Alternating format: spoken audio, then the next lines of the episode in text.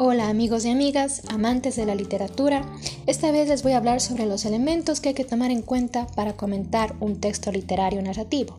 Pero ¿qué es comentar un texto literario? Es la interpretación y el análisis que se hace de un texto literario para entender mejor su sentido.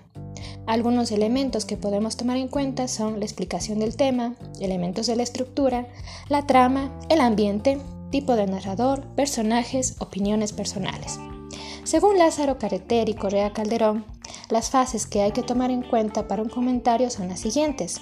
1. Lectura atenta del texto. 2. Localización. 3. Determinación del tema. 4. Determinación de la estructura. 5.